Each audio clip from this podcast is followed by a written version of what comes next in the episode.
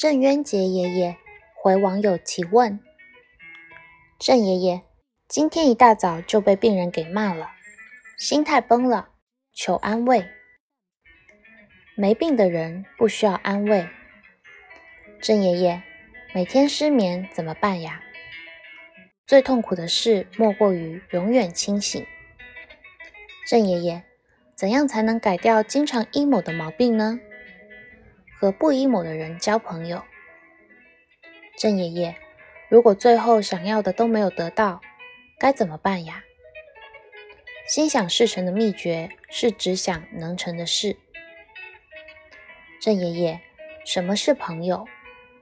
孩子将玩具当朋友，成人将朋友当玩具。郑爷爷，为什么我已经不缺钱了，但是我还是不开心呢？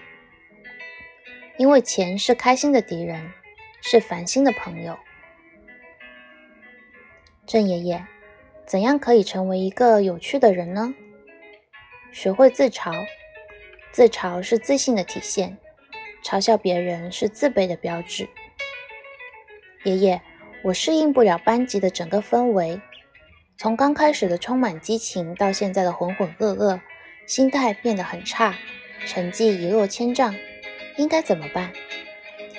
要么出淤泥而不染，要么同流合污，全看自己。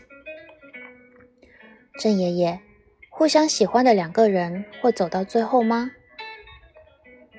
会走得最远。郑爷爷，快三十岁了，但还是很天真、很傻，融入不了现实社会，怎么办？大智若愚的人容易融入社会。郑爷爷，什么才是稳定的工作呢？铁饭碗的真实含义不是在一个地方吃一辈子饭，而是一辈子到哪都有饭吃。